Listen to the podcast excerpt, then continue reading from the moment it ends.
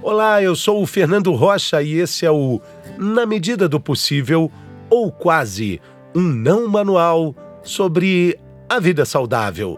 Não manual porque a gente felizmente não tem manual.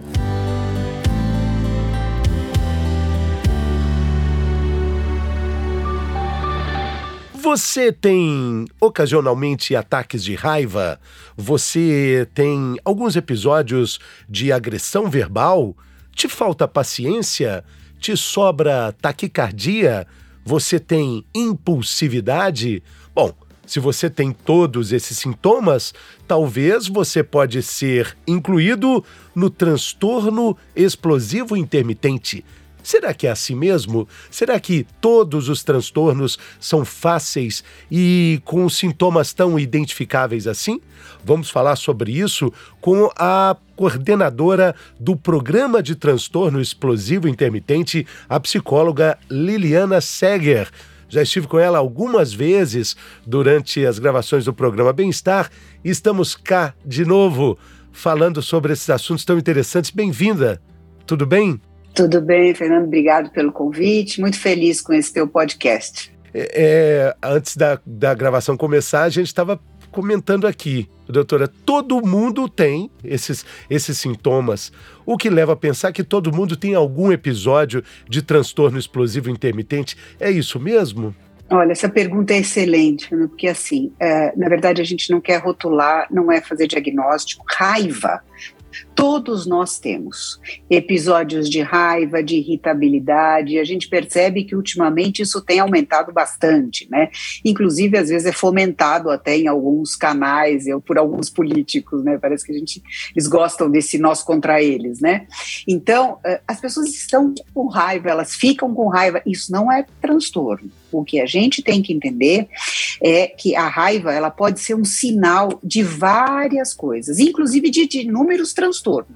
Então, ela pode ser, se a gente pensar numa raiva, ela pode ser por um distresse, que é um estresse crônico, então a gente está vivendo, por exemplo, uma pandemia, ou as pessoas estão dentro de casa há muito tempo, convivendo com, com as suas famílias de uma forma que elas nunca conviveram, então elas vão ficando mais irritadas, menos tolerantes a uma série de coisas, e muitas vezes vão se irritando. Ou situações que fazem com que a gente se sinta, é, por exemplo, preso muitas, muitas horas no trânsito, sempre aquela mesma coisa, ou aquele mesmo trabalho, é, é, aquelas mesmas dificuldades, as pessoas vão ficando irritadas. Um outro sintoma de raiva é, por exemplo, uma pessoa que está com depressão. Então você começa a perceber que essa pessoa também ela começa a ficar mais irritada com as coisas. Então ela começa a resmungar de tudo, a reclamar de tudo, coisas que antes para ela era tudo bem, agora, ah, por que essa almofada está fora do lugar? Não é possível. E, sei, e assim você fala, nossa, mas são coisas bobas, você vai deixar que a sua vida fique tomada por isso? E a pessoa não consegue. Então ela pode ser um sinal de depressão, ela pode ser um sinal de transtorno bipolar, ela pode ser um transtorno de personalidade, como pode não ser nada, pode ser simplesmente uma reação de raiva. Quando é que a gente está falando de um transtorno? Né? Primeiro, para que seja o transtorno explosivo intermitente, para que seja esse diagnóstico, a gente precisa ter algumas características comuns, que são ter episódios de raiva desproporcionais, olha a importância dessa palavra, desproporcionais, de duas a três vezes por semana, por pelo menos três meses.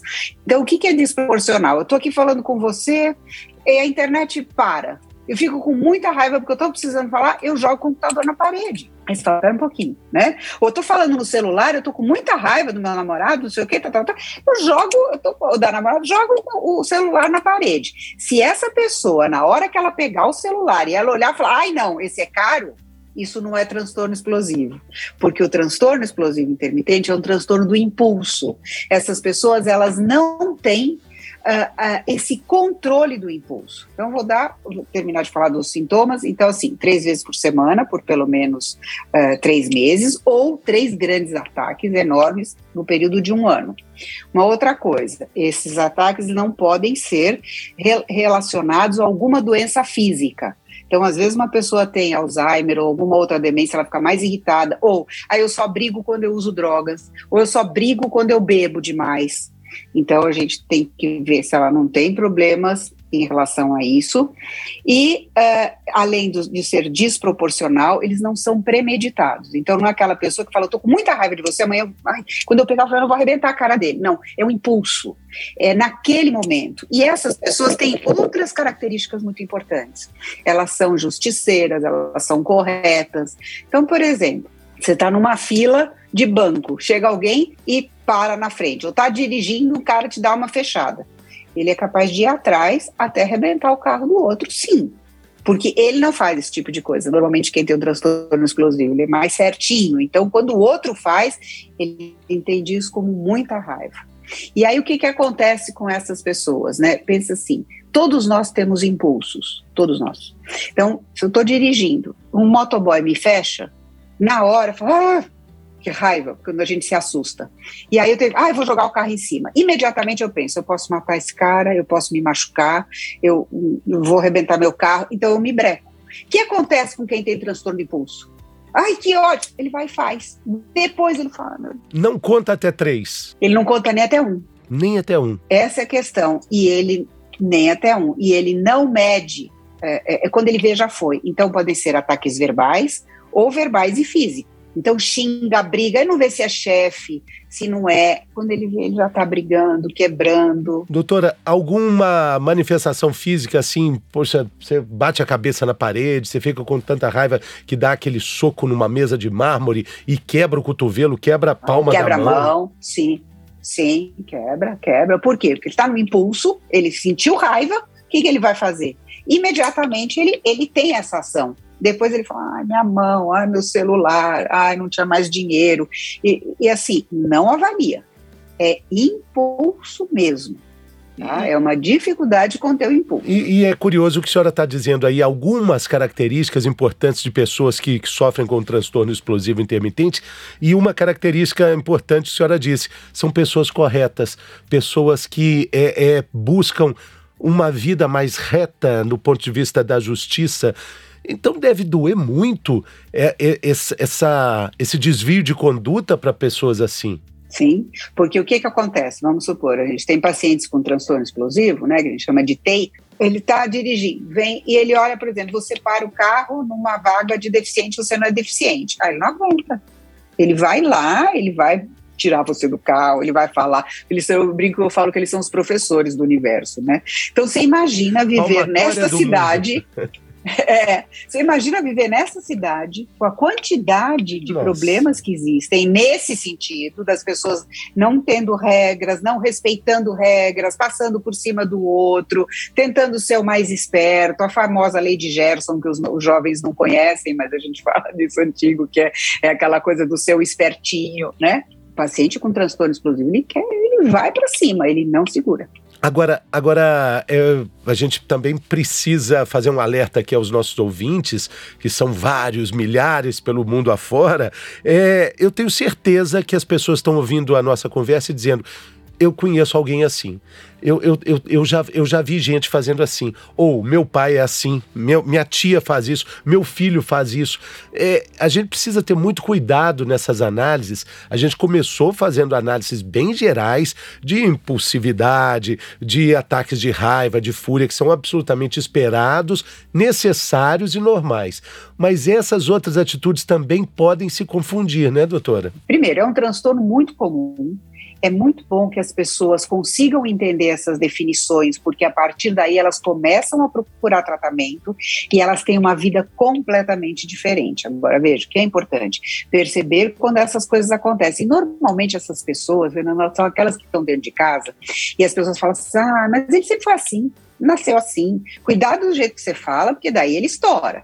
Todo mundo fala, ah, é aquele amigo que você tem, que você fala, ai, gente, pelo amor de Deus, não conta pro fulano, porque senão você já viu o que vai acontecer. Tenha dedos, tenha tato. Então, são pessoas que elas têm isso, só que elas não sabem que isso é um transtorno.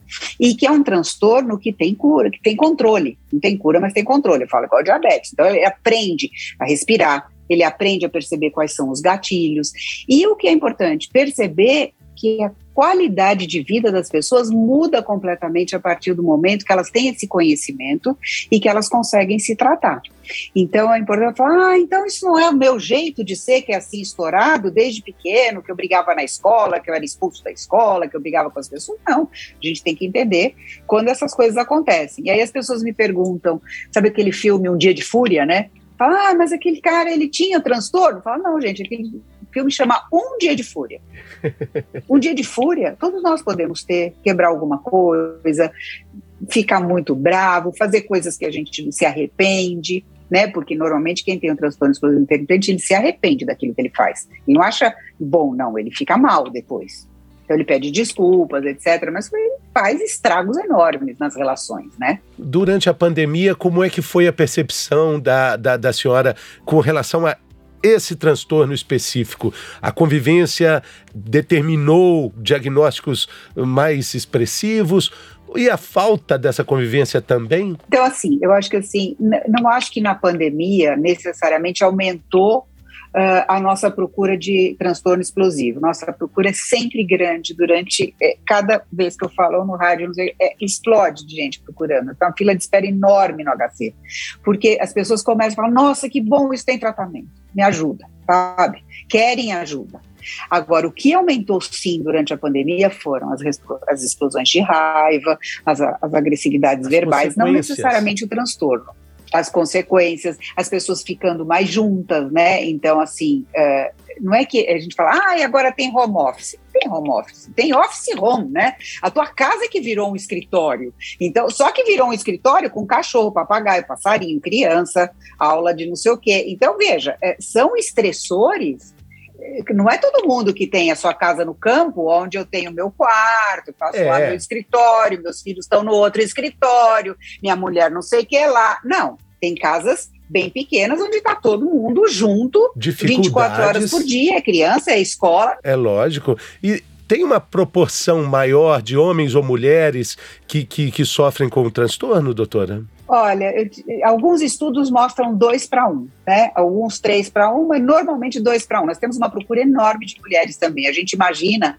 né, que tem esse estereótipo, é o homem que briga mais. Não, nós temos muitas mulheres com transtorno explosivo. E com a questão da pandemia que a senhora está dizendo aí, né? a gente idealiza aquela casa perfeita, né? Um escritório ali com aquela vista para o Oceano Índico, né? E é. então um chalé nas montanhas de Chamonix. É. Ali, ó, beleza, vou ficar ali, olha que beleza. Mas até em lugares assim também a pessoa pode ter transtornos, né? Pode, pode e tem. Eu vou te contar um exemplo interessantíssimo. Tem um paciente nosso que ele fala assim: eu não aguento mais brigar no trabalho, chega, eu estou brigando com todo mundo, eu não aguento mais. Ele conseguiu juntar um dinheiro a vida inteira, comprou uma, uma casinha bem pequena, falou: agora eu não vou, eu não tenho mais família, porque já briguei com todo mundo, meus filhos não querem me ver nem de lado, eu vou ficar morando lá sozinho. Muito bem, foi lá morar, eu e os passarinhos. O vizinho mais próximo era 5 quilômetros, 3 quilômetros. O que aconteceu? Ele volta para terapia lá no, do HF e fala assim: o que aconteceu? Eu falei, ah, quebrei. Eu falei, que foi? Ah, eu estava tomando banho e acabou a água no meio do banho. Arrancou o chuveiro e quebrou o banheiro inteiro. Puxa vida. Entendeu? Ficou bravo. Ele falou: agora eu tenho que comprar outro chuveiro, não tem dinheiro. Eu quebrei o banheiro inteiro, tô frito. Então, o fato dele estar tá sozinho, o que, que aconteceu? Acontece do mesmo Acontece jeito. Do claro mesmo que jeito. se você estiver em ambientes com muita gente, a probabilidade de acontecer é maior, você tem mais estímulos para te irritar. É verdade depende também das pessoas, né? Algumas vão irritar mais, outras menos, né? Doutora, e como é a terapia de, de tratamento do transtorno explosivo intermitente? É, existe uma técnica de exposição a problemas? É, existe a troca de experiências? Como é que ele acontece lá no ambulatório do, do Instituto de, de Psiquiatria da USP? É, então, lá a gente faz grupos, né? Nós fazemos sempre grupos presenciais. A partir do momento da pandemia, nós começamos a fazer grupos online, tem dado bastante certo, né? É muito legal o grupo, porque as pessoas, é um tratamento com 15 sessões específicas, e as pessoas, como são todas com o mesmo diagnóstico, elas passam antes por uma avaliação, entrevistas, etc., para se chegar a participar do grupo, todas têm o mesmo tratamento. Então, é muito interessante porque quando um fala do exemplo, ele serve para o outro. Então, é um tratamento focado com várias técnicas, técnicas de respiração, e basicamente a gente ensina o gerenciamento de situações de raiva, onde essas pessoas vão aprender quais são os gatilhos que disparam essas reações impulsivas e aprendem a aumentar o controle do impulso. E muitas vezes é, a gente faz um tratamento com medicação também né? Eu brinco que a medicação dá uma ajuda, que eles falam, é, um dos nomes do, do o pessoal fala é pavio curto, né? Tenho pacientes que dizem assim, eu não tenho pavio, ele não é que ele é curto, eu não tenho pavio.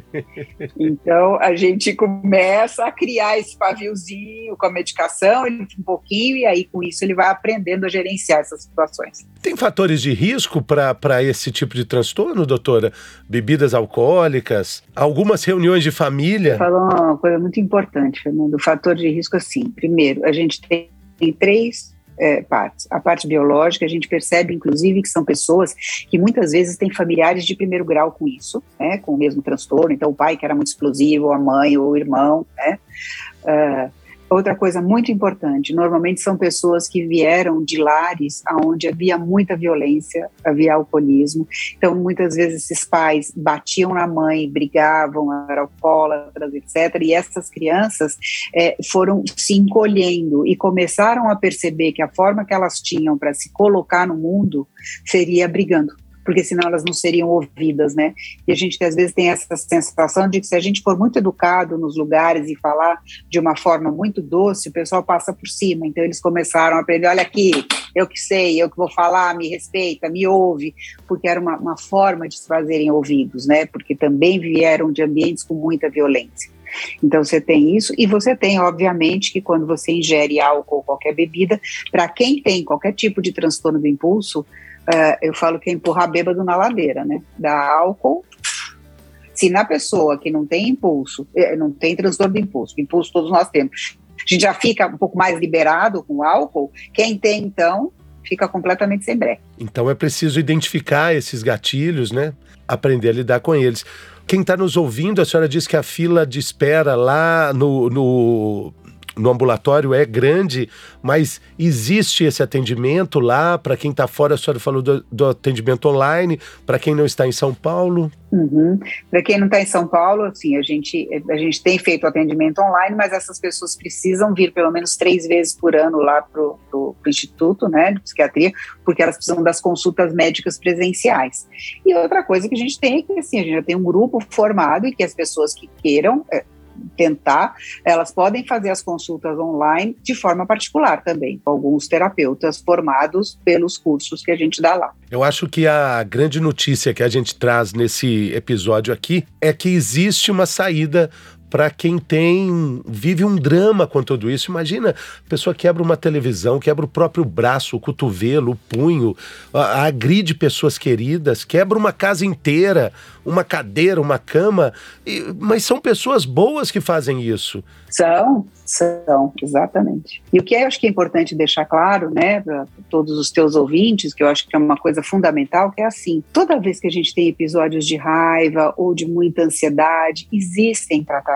E hoje, com a terapia online, isso ajudou muitas pessoas, né?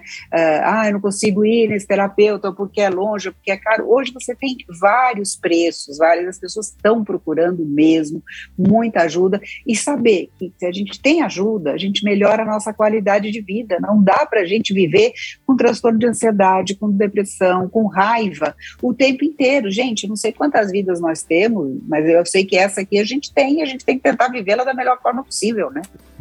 Com certeza, e respirar e aprender a respirar, a contar até três, até quatro e por aí vai, né? Bom, doutora, muito obrigado pela sua participação, sua generosidade, sua contribuição com esse tema tão importante. Acho que a gente é, trouxe é, uma luz muito de, de muita qualidade para pessoas e familiares e amigos e amigas de, de pessoas que têm o transtorno, o TEI, TEI, né? TEI. Uhum, TEI. Uhum. Transtorno explosivo intermitente. Muito obrigado. Explosivo intermitente. Valeu e sucesso na jornada, doutora. Prazer te reencontrar. Para você também, Fernando. Muito sucesso. Valeu, beijo. Falou, pessoal. Até a próxima.